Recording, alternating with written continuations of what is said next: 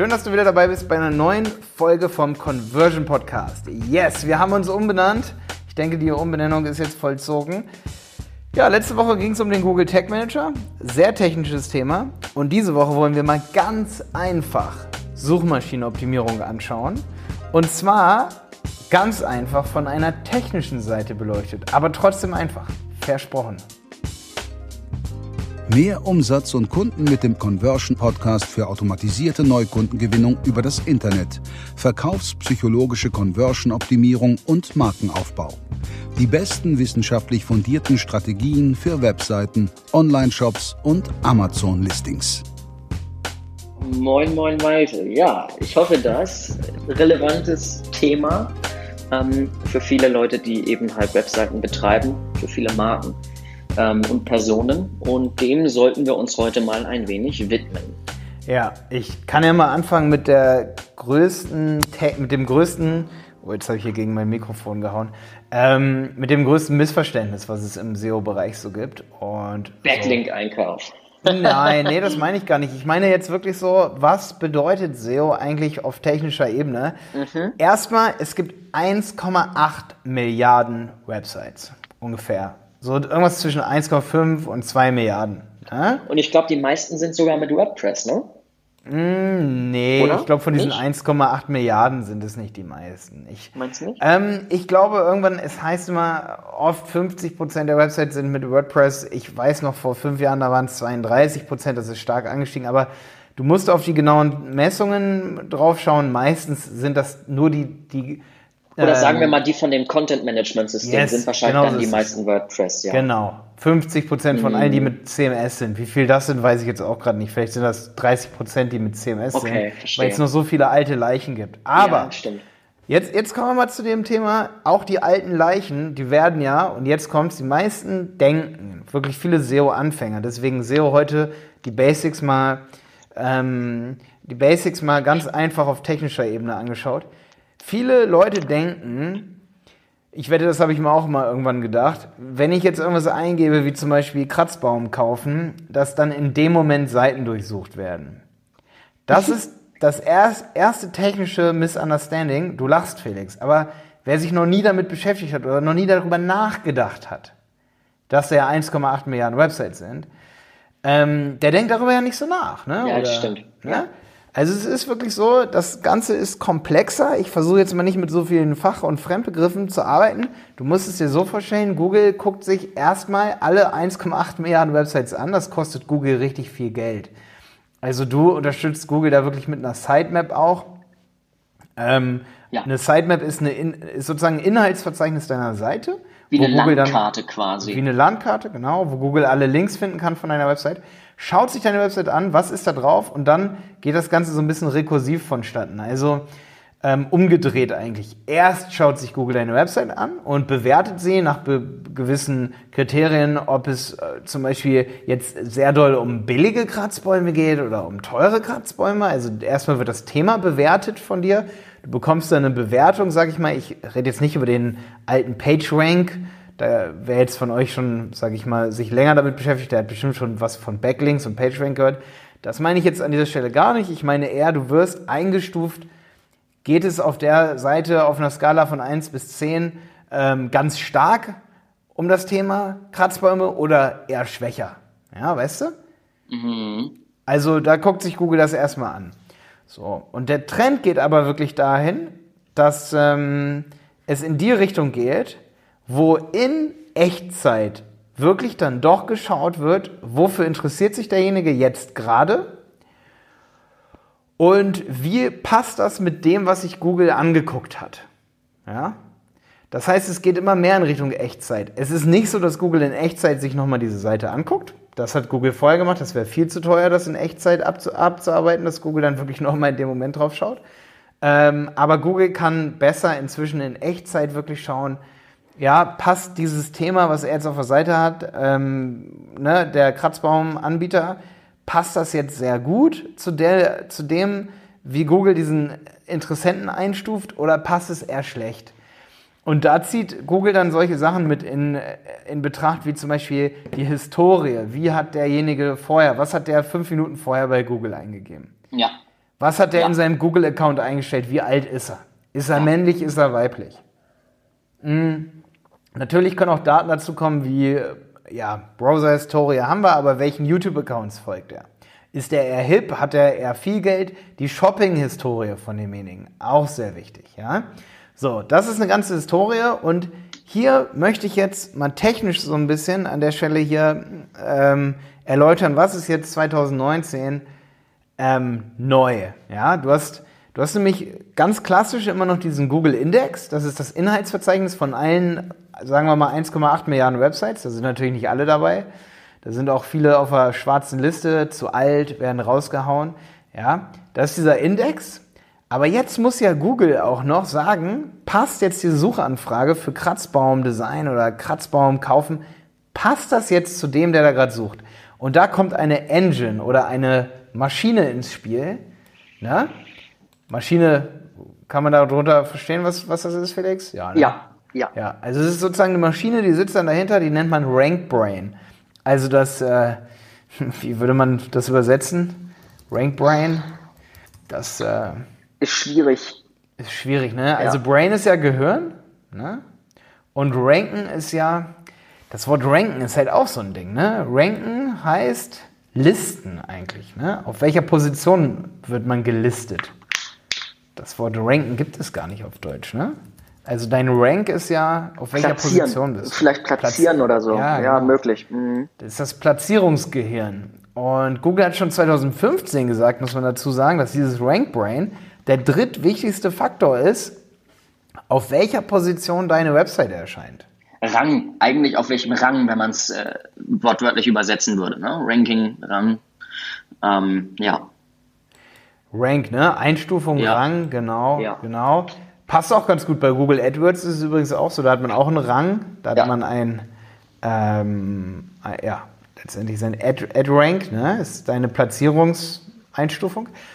Okay, aber weißt du, was jetzt richtig krass ist, Felix? Dass viele davon ausgehen, ähm, und da hatten wir jetzt gerade eine Frage bei uns in der Community, wo jemand sagt, mir hat ein Google-Mitarbeiter vor drei Jahren oder vor zwei Jahren gesagt, bei der Google-Suche, da unterscheidet die Suche nicht zwischen männlich und weiblich. Wenn ich jetzt zum Beispiel Saxophonist oder Saxophonistin eingebe, das macht keinen Unterschied. Da muss ich jetzt zurückfeuern, weil wer jetzt ganz genau hier an der Stelle zugehört hat, wenn da ein Rank Brain dahinter sitzt, also ein Gehirn, dieses Gehirn, das lernt ja dazu und das hat dynamische, da muss ich jetzt noch ein bisschen ausholen, bevor ich das erkläre, warum man doch dazwischen unterscheiden muss. Also das Gehirn, das lernt ständig dazu. Deswegen nennt man das Rank Brain. Da sitzt kein Mitarbeiter mehr und überlegt sich, welches Suchergebnis passt.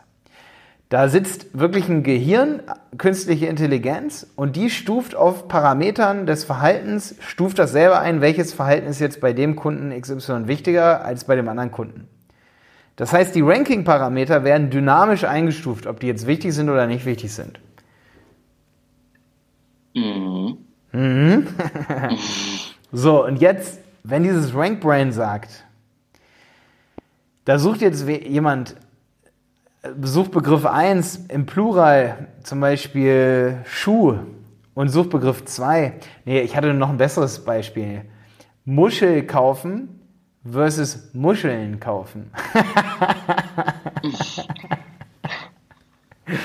jetzt, wer jetzt von unseren Mitarbeitern zuhört, der lacht sich kaputt, weil ich nenne unsere Leute hier, die hier alle, also wenn ich morgens in eine Agentur komme, Felix, dann sage ich immer, was macht mein Muschelsammlerverein wieder? ähm, Mu Muscheln sind mein Lieblingsmeerestier. Nee, aber guck mal, wenn ich jetzt eingebe Muscheln kaufen, ja, dann meine ich doch eventuell ein Lebensmittel, oder? Ja. Gerade in Zeiten von Ja. Picknick. Picknick ist ja so ein neues, krasses. Und beim Muschel meint man eben halt das, was man äh, am Strand findet, sozusagen. Ne? Ja, und vielleicht auch sogar Schmuck, weißt du? Ja. Gut, das ist jetzt vielleicht ein dämliches Beispiel hier von mir, aber es gibt so Beispiele, wo Plural und Singular extrem unterschiedliche Dinge meinen. Ja. Und dieses Rank Brain ist genau dafür gemacht, um rauszufinden, was will derjenige jetzt wirklich haben. Wenn jetzt zum Beispiel alle die Muschel kaufen eingeben, also nur eine Muschel, wenn die zu Hause sich eine Muschel hinstellen wollen, dann kriegt das Rank Brain das ganz schnell mit, dass das total den riesen Unterschied macht. Und dass die Leute es überhaupt nicht interessiert, dieses Lebensmittel Muscheln, zum Beispiel an der Nordsee bestellen. Wir hatten mal so eine Kundenanfrage von einem, die verschicken solche Sachen. Ja. aber das muss noch ausgereift werden, Lebensmittel, gerade wenn sie so sensibel sind. Ich habe mir dann so einen Sack Krabben bestellt. Ey, die sind dann angekommen, Alter. Ja, ich bin, äh, hätte ich die gegessen, ich wäre auf jeden Fall umgekippt. Alter. die wurden, ey, die wurden beim Nachbarn abgegeben, Alter. Ah. Ja, nach zwei Tagen hatte ich die Krabben in der Hand, ey. Kannst du dir vorstellen, ey. Ich, ich habe nicht eine einzige davon, auch nur hätte ich die angefasst. Okay, Ja. egal. Auf jeden Fall, das macht eben einen Riesenunterschied, ähm, was man dort eingibt. Und natürlich unterscheidet das Rank Brain ist genau für solche Sachen ausgelegt, um das Verhalten zu messen. Und wenn Google dann sieht, ey, die Leute gehen immer wieder zurück, das nennt man dann Shortclicks, die klicken auf eine Website, gehen sofort wieder zurück, weil die haben ja Muschel einge Muschelkaufen eingegeben. Ja. Immer wenn sie das eingeben, dann gehen sie auf diesen Nordsee, äh, sag ich mal, äh, Lebensmittelversand, ja Ja. gehen sie da drauf und immer wenn sie Singular eingegeben haben, gehen sie zurück und wenn sie Plural eingegeben haben, bleiben sie da. Da lernt natürlich Google dann ganz ratzfatz, dass das einen riesen Unterschied macht. Und genau dafür ist dieses Rank Brain da. Ja, und das ist letztendlich der Google Index 2019 und das Rank Brain. Der Google Index ist immer noch so, dass Google sich Websites periodisch anschaut, also ne, dass das nicht live ist, sondern dass da wirklich Ja. die Ergebnisse da liegen. Aber das Rank Brain ist dazu da, eben um zu entscheiden, wie sieht es denn auf der Seite des Benutzers aus? Was will der denn haben?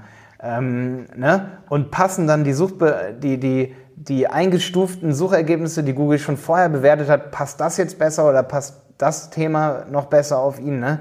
Ja. Da wird es sehr, sehr kom komplex und da kann wirklich kein SEO und da kann niemand sagen, ähm, zum Beispiel, dass H1 wirklich super, super wichtig sind, weil eben ähm, immer mehr dynamische Faktoren dazukommen. Und da kann man dann echt sagen, Es kommt da aufs muss man. Verhalten an. Es man kommt so will. wirklich Ja. Verhalten first heutzutage. Ja. Wirklich. Äh, User Behavior first, würde ich sagen, ist heute im SEO wirklich das Allerwichtigste, wenn du eine Seite hast, wo sich die Leute gut, ja, gut durchgeleitet werden, sich gut verhalten können, das finden, was sie haben wollen. Dann steht das, dann überschattet das zu 100 Prozent, würde ich sagen, an dieser Stelle. Okay, ich habe es gerade gesagt, traut keinem SEO, dem- der sowas sagt. Aber dann sollte das Rank Brain dafür sorgen, dass diese Seite besser gerankt wird als die, die technisch komplett ähm, Ja. alright aufgesetzt ist. Also jetzt so technisch meine ich jetzt die schnell lädt, zum Beispiel eine Sekunde.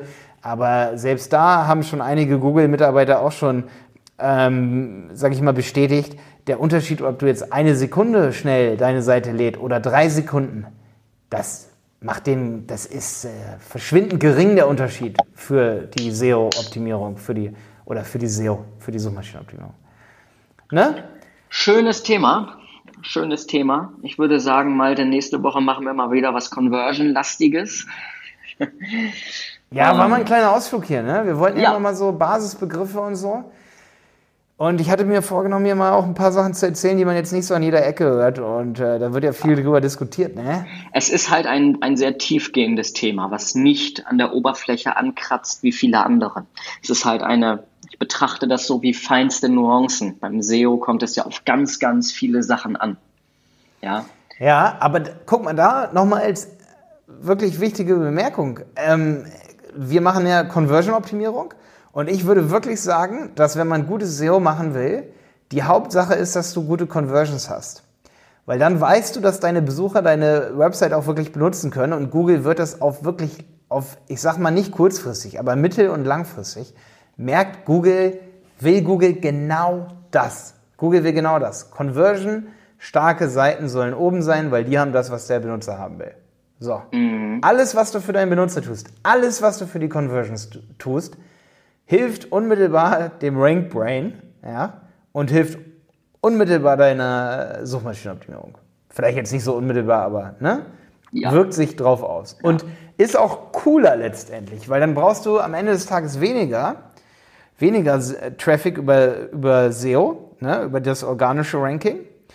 Ähm, bist auch stark, sage ich mal, für Google Ads vorbereitet oder für Facebook Ads, weil du gute Conversion Rates hast und du musst dir um SEO dann gar nicht mehr so viele Gedanken machen, sage ich mal. Ne? da, da gebe ich dir recht. Da gebe ich dir recht. Ne? Also meist ist es echt so, dass auch die Seiten, die Seiten, die sehr gut ranken von unseren Kunden, die haben meist auch eine gute Conversion Rate, über 3%. Die Seiten, die wirklich auch eine Conversion Rate haben, sag ich mal so um 1, 2 Prozent oder sogar unter einem Prozent, das sind die Seiten, die auch nicht so gut ranken. Also es korreliert, äh, da sollte ich auf jeden Fall mal eine Messung aufstellen, eine riesige Messung. Vielleicht hat Search Metrics oder sowas das schon mal gemacht. Ne?